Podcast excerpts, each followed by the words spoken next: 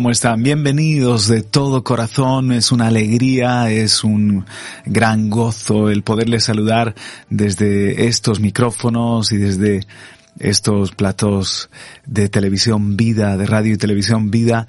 Un abrazo a todos los que pueden sintonizar este programa, Agua Viva, aquí en Radio y Televisión Vida también en medios amigos, en emisoras amigas y este espacio también puede estar disponible para ti en YouTube, en podcast, en nuestra app, en Facebook Live, etcétera. Donde te encuentres, te bendecimos y de verdad con cariño queremos edificar tu vida. Por eso estamos aquí con el deseo de que el Señor te hable al corazón y, y todos podamos ser fortalecidos en Él, en su palabra. Presento este momento, como siempre, al Señor. Padre, gracias, gracias porque estamos de nuevo conectados, de nuevo compartiendo de las cosas tuyas, escogiendo la mejor parte, podríamos escuchar tantos contenidos, muchos interesantes, de información, de entretenimiento, pero aplicamos nuestro corazón a tu palabra, porque es espíritu y es vida.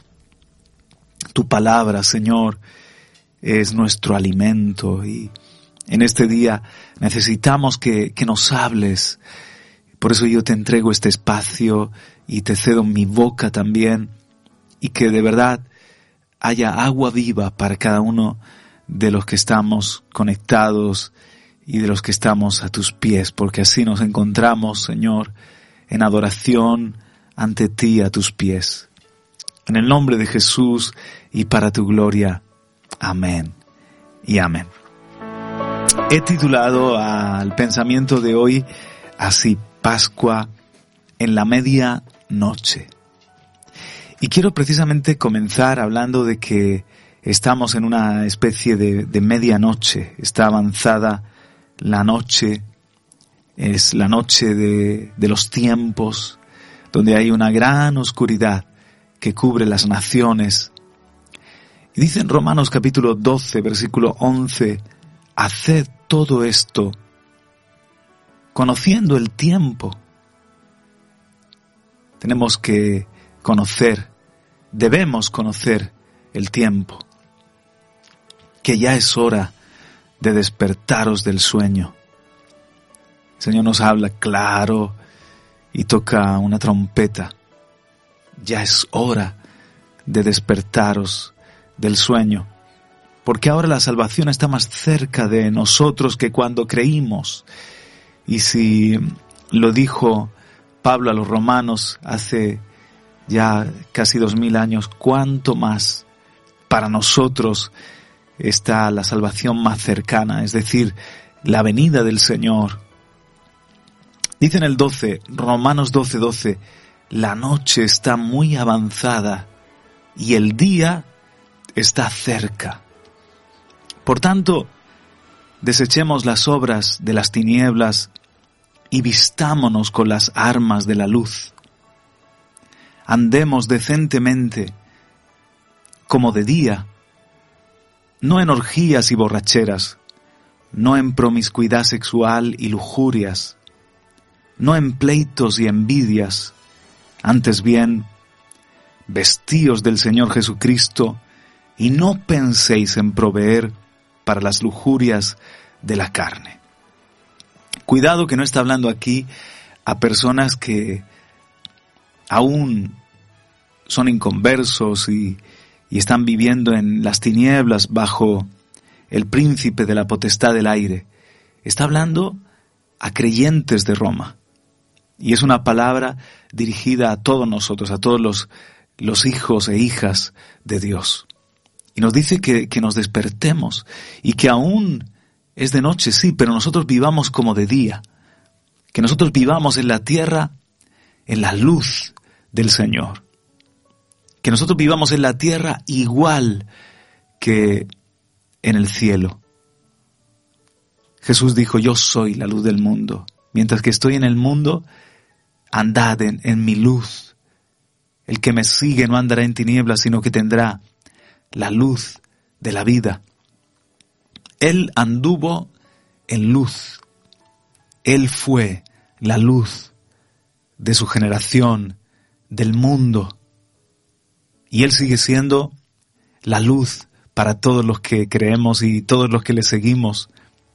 Nos dio el ejemplo de cómo vivir, cómo vivir una vida para la gloria de Dios, una vida para la bendición de los demás.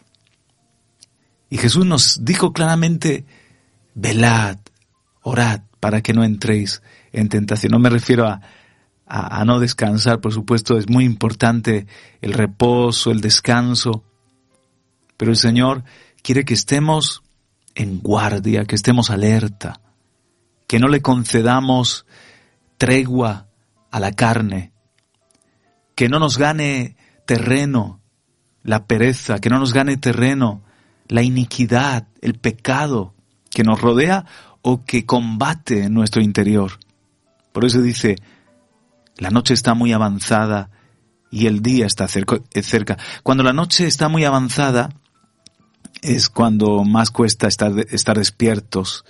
Lo sabemos en, en, el volante, ¿no? Esas horas de la madrugada donde ya se acumula el cansancio y pronto va a amanecer, lo sabemos, pero te puedes quedar dormido con los ojos abiertos, te puedes quedar dormido pensando que estás despierto. Y así yo entiendo el tiempo que estamos viviendo. Dice, haced todo esto conociendo el tiempo.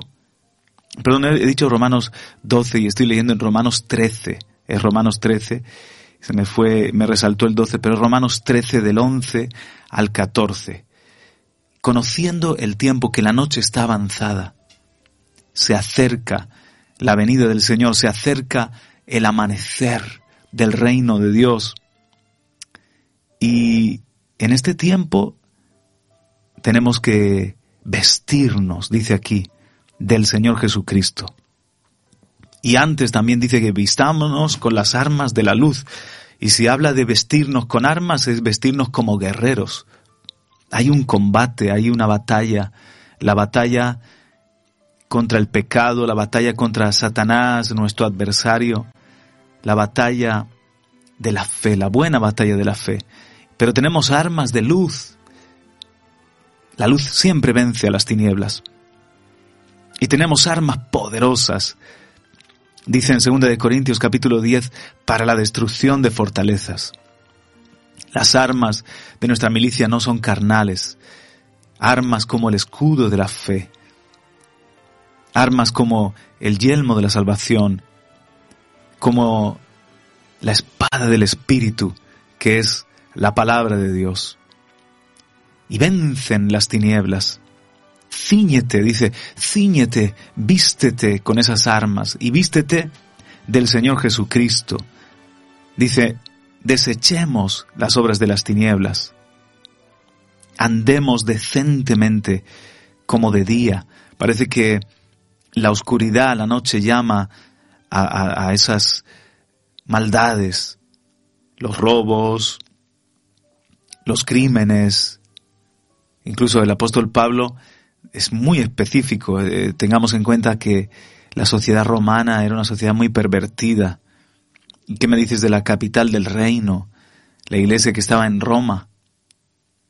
El apóstol Pedro le, le escribe como la que está en Babilonia, porque en ese momento estaban en la capital de un sistema antidios, donde abundaba la, la, violencia, la injusticia y también este tipo de pecados. Dice que no andemos en orgías, borracheras, promiscuidad sexual, lujurias, pleitos, envidias, cosas que ni se deben mencionar entre nosotros, que son parte de la vida vieja cuando estábamos esclavos al, al diablo. Y si tú que me escuchas estás hoy esclavo a la pornografía, a la lujuria, a la promiscuidad sexual, a la borrachera, al juego, a envidias, pleitos. Eres una persona que te gustaría dejar todo eso y no puedes, reconoces que, que te gusta hacerlo o sin gustarte, no puedes dejar de hacerlo. Jesucristo quiere venir a liberarte. Jesucristo es el único poder capaz de vencer tus tinieblas. Él es la luz que alumbra a todos los hombres. Por eso muchos hombres se apartan de su luz, porque su luz expone nuestras tinieblas. Cuando te acercas al Señor, es como un espejo que refleja todo lo que está mal. Y tienes que ser valiente con tu propia condición y con tus propios pecados. Entonces, Jesús, Él viene y muchos quieren, aman más las tinieblas que la luz y quieren ocultarse de la luz de su amor, de su verdad, de su justicia, de su santidad. Pero están solamente cavando una tumba, oscura, eso sí, una tumba de perdición. Jesucristo es el único camino, la única salvación. Él es el que perdona nuestros pecados, Él es la vida eterna. Y también te quiere dar una vida de libertad aquí en la tierra. Entonces Él viene con su luz y te da el poder, el poder necesario para vencer todas esas iniquidades, todas esas tentaciones, presiones del mundo, inclinaciones de adentro, porque viene con su luz a reinar en tu corazón y te da armas poderosas para vencer, como dice aquí, el pleito, la envidia, el amor, para vencer los pecados sexuales, la santidad, el dominio propio, para vencer las borracheras y todos esos vicios que son un vacío. Él te llena, te llena de su paz, te llena del poder del Espíritu Santo. Entonces dice, vestíos del Señor Jesucristo, vestíos del Señor Jesucristo. Él se va a convertir en nuestra identidad, en nuestra cobertura. Él se va a convertir en, en nuestro uniforme cada día. Y no penséis en proveer para las lujurias de la carne. Al revés, constantemente tienes que estar pensando cómo me aparto de, de las lujurias de la carne y proveo para el espíritu. ¿Qué puedo hacer para mejorar mi vida espiritual? ¿Qué puedo hacer para alimentar mi vida espiritual? Entonces, quiero sobre todo recalcar el tiempo, el tiempo, el tiempo profético en el que estamos. La noche está muy avanzada el día está cerca. Otro pasaje que nos habla de la noche avanzada es el que encontramos en Lucas 12, donde allí el mismo Señor Jesús habla también sobre los tiempos del fin, en Lucas 12, versículo 35. Dice, Estad siempre preparados y mantened las lámparas encendidas y sed semejantes a hombres que esperan a su Señor que regrese de las bodas, para abrirle tan pronto como llegue y llame.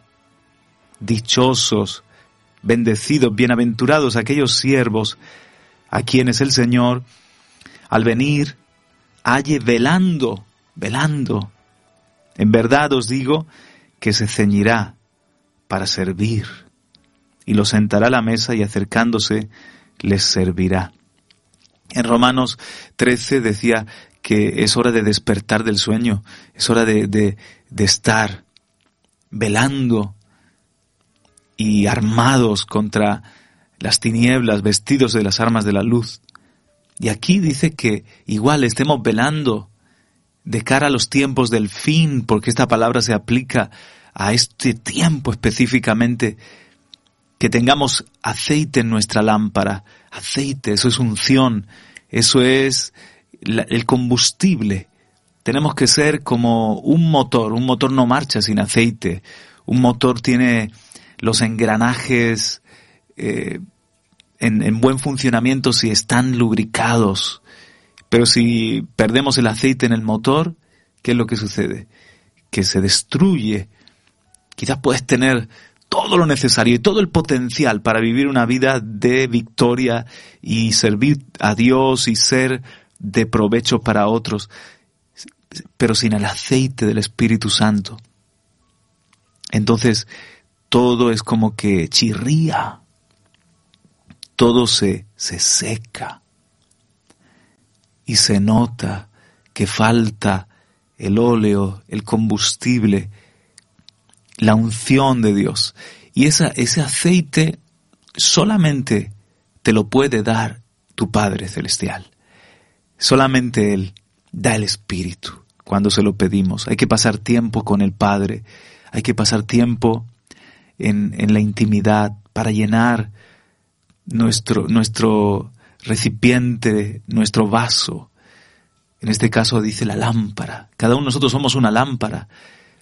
Y, y, y tú puedes discernir si falta aceite, si la llama arde flojita, si la maquinaria espiritual parece que está oxidada, parece que cuesta mover tu, hablar en lenguas, tu alabanza, parece que cuesta mover tu fe para eh, combatir la incredulidad del mundo o para reclamar un milagro.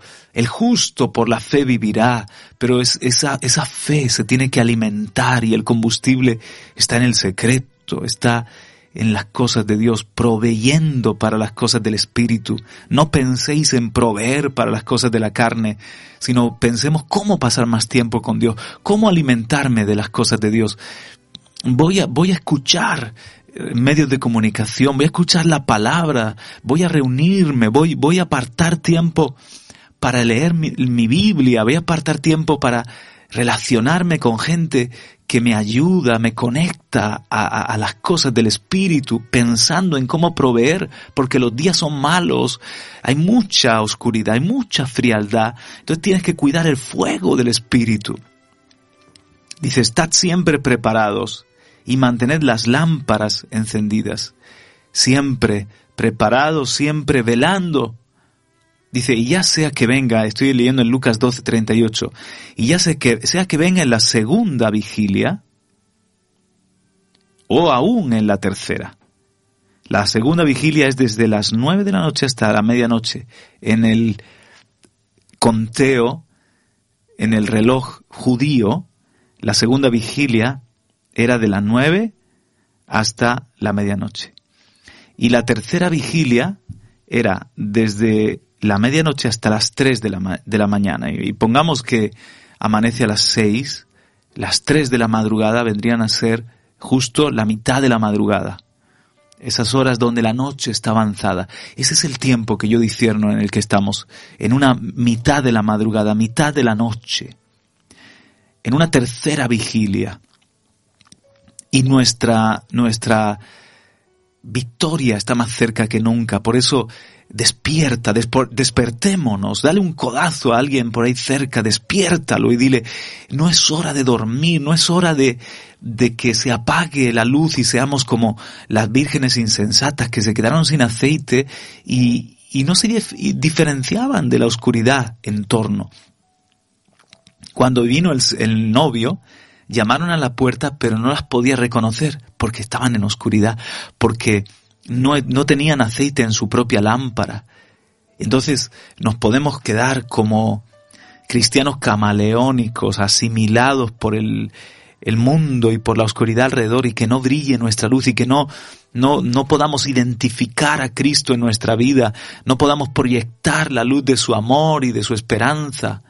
No, por favor, despierta y llena tu aceite, llena tu, lámpara, quiero decir, de aceite, y, y brilla, aunque sea la, la tercera vigilia, porque dice aquí, ya sea que venga en la segunda o en la tercera, los haya así. Dichosos aquellos siervos. Entonces yo he descubierto que solamente podemos estar despiertos cuando estamos buscando la unción de Dios, buscando la, comunión, la cercanía con Dios y sirviéndole, sirviéndole. Si le sirves, te mueves. Si, si lo sirves a Él, estás eh, despierto, ¿verdad? Que no es lo mismo eh, pasar una vigilia trabajando que pasar una vigilia sentado y sin hacer nada. Por ejemplo, mis padres que han trabajado, mi padre ya, ya está jubilado, pero mi madre sigue en activo y la vigilia, lo que son los turnos de la noche, no es lo mismo estar con actividad, moviendo camas, que ellos eran celadores o eh, admitiendo expedientes y acompañando enfermos, que estar simplemente sentados una noche tranquila, pero te cae el sueño, lógicamente. Pero cuando estás activo, ¿verdad? Así tenemos que estar nosotros sirviendo, sirviendo, ceñidos Que no nos halle el Señor en pijama, que no venga el Señor y nos halle profundamente dormidos y Él llamando a la puerta y no le abrimos. Podéis estar seguros de que si el dueño de la casa hubiera sabido a qué hora iba a venir el ladrón, no hubiera permitido que entrara en su casa. Vosotros también estad preparados, porque el Hijo del Hombre vendrá a la hora que no esperéis. Si te dijeran a ti, oye, esta noche vendrá un ladrón, a que te pasas toda la noche despierto por el peligro, pues también Jesús usa esta analogía para que nosotros entendamos que la hora de la noche es de gran peligro. Hay una batalla que arrecia y tenemos que estar despiertos porque la, en la hora que menos esperemos va a venir, va a llegar su, su, el momento quizás importante de nuestra vida de servirle, el momento de su venida o el momento de partir nosotros a la eternidad, esos momentos donde se convierten, podemos decirlo así, en, en nuestro amanecer, en el momento de, de la luz para nuestra vida.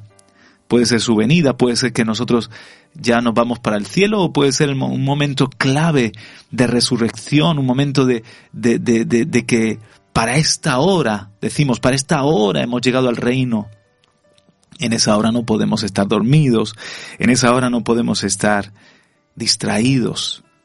En Mateo 24 dice también algo muy parecido, otra vez de labios del Señor, Mateo 24 y versículo 12. Dice que debido al aumento de la iniquidad el amor de muchos se enfriará, pero el que persevera hasta el fin ese será salvo.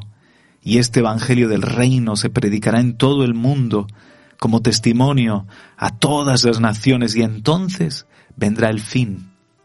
Por tanto, cuando veáis la abominación de la desolación de que se habló por medio del profeta Daniel colocada en el lugar santo, el que lea que entienda, entonces los que estén en Judea huyan a los montes, el que esté en la azotea no baje a sacar las cosas de su casa, y el que esté en el campo no vuelva atrás a tomar su capa. Pero hay de las que estén en cinta y de las que estén criando en aquellos días. Orad para que vuestra huida no suceda en invierno ni en día de reposo, porque habrá entonces una gran tribulación, tal como no ha acontecido desde el principio del mundo hasta ahora, ni acontecerá jamás. Y si aquellos días no fueran acortados, nadie se salvaría. Pero por causa de los escogidos, aquellos días serán acortados. Entonces, si algunos dicen, mirad, aquí está el Cristo, allí está, no le creáis. Porque se levantarán falsos Cristos, falsos profetas, mostrarán grandes señales y prodigios para así engañar, de ser, de ser posible, aún a los escogidos. Aquí mezcla las, las dos, las dos profecías, la de la destrucción de Jerusalén en el año 70 y los tiempos del fin. El que los discípulos atendieran a, lo que Jesús dijo, los salvó. Cuando vino la, la abominación que ultrajaron el templo, lo profanaron, sacrificando un cerdo, y también lo que sucedió fue que pararon el sacrificio continuo. E, eso que era un insulto para, para la religiosidad de Israel, para los judíos. Eh, los discípulos entendieron perfectamente las, las, profecías de Jesús cuando rodearon la ciudad, los, con los símbolos de las águilas. Entonces huyeron y ningún cristiano murió porque hicieron caso de la profecía del, del Señor. Pero también aquí están entremezcladas los, tiempos del fin, que serán peligrosos, que será como el desembarco de Normandía. Vamos a ver gente que cae a la izquierda y a la derecha. Cristianos que se enfrían, el amor de muchos se enfriará. Si los tiempos no son acortados, nadie se salvaría. Aparecerán falsos profetas, falsas doctrinas, falsos maestros. Imagínate. Pues son los tiempos que estamos viviendo ya. Ya estamos en este tiempo. Por lo tanto, es un, es un momento, fíjate, dice, el sol se oscurecerá y la luna no dará su luz. Las estrellas caerán del cielo y las potencias de los cielos serán sacudidas. Los tiempos del fin, como que todo va a ser estremecido y una densa oscuridad va, a caer sobre la tierra. Y entonces, cuando esa noche está muy avanzada, aparecerá en el cielo la señal del Hijo del Hombre. Y todas las tribus de la tierra harán duelo y verán al Hijo del Hombre que viene sobre las nubes del cielo con poder y gran gloria. Y él enviará a sus ángeles con una gran trompeta y reunirán a sus escogidos de los cuatro vientos desde un extremo de los cielos hasta el otro. Este tiempo ya es, este tiempo ya está inminente. Tenemos que despertarnos, despertarnos y decir, oye, pronto sonará la trompeta, los días se acortan, Estamos con la noche muy avanzada, no falte aceite en nuestra lámpara, aunque haya gente que se desvíe, que entre en, locuras, en falsas doctrinas, o hermanos que se desaniman, mantengamos la fe, mantengamos aceite en la lámpara, mantengamos el servicio, prediquemos el Evangelio. Este Evangelio tiene que ser predicado para testimonio a todas las naciones. Entonces Jesús sigue hablando, dice, en el versículo 44, por eso también vosotros estad preparados, porque a la hora que no pensáis vendrá el Hijo del Hombre. Quizás tú dices, yo digo a mis hijos, hijos, tranquilos que os podréis casar, tranquilos, falta mucho. Yo pienso que va a ser más adelante, pero aquí dice que será la hora que no pienso. Así que yo pienso que faltan todavía unas décadas, pero aquí dice que será la hora que yo no pienso. Entonces, no me puedo engañar a mí mismo y decir, ah, tardará. Mira lo que sigue diciendo. En el 45, ¿quién es pues el siervo fiel y prudente a quien su Señor puso sobre los de su casa para que les diera la comida a su tiempo? Dichoso aquel siervo a quien cuando su Señor venga lo encuentre haciendo así, o sea, en su trabajo, en su responsabilidad, haciendo bien su tarea. De cierto os digo que lo pondrá sobre todos sus bienes. Pero si aquel, aquel siervo es malo y dice en su corazón, mi Señor tardará, por eso hay que tener cuidado con eso, ay, no, no, eh, tardará. Tardarán los tiempos del fin y la venida del Señor y todo eso y podemos eh, relajarnos y entrar en, digamos, eh, en un cristianismo confortable y no, no, no, no. El Señor nos está inquietando. Esta pandemia y muchas cosas nos zarandean, nos sacuden, nos sacan del el área de comodidad, nos sacan de, de ese, esa modorra, ese adormecernos. Oye la trompeta, oye el clamor de la medianoche que se encuentra en Mateo 25, 6. El clamor de la medianoche, ¿qué dijo? Aquí está el novio, salid a recibirlo. El clamor a la medianoche, que no son las doce de la noche necesariamente, pueden ser, puede ser la tercera vigilia, la mitad de la madrugada, con la noche avanzada ya, y por eso se habían dormido tanto las prudentes como las insensatas, les cayó el sueño a todas, todas estaban cansadas. No es que había empezado la noche, estaba la noche ya a mitad, y, cabecearon, pero oyeron el clamor de la medianoche. Yo vengo con un clamor de medianoche. Aquí está el novio, el novio está pronto a venir. Aleluya. Por eso no podemos decir, mi Señor tardará. Estoy en Mateo 24 y versículo 49 ahora.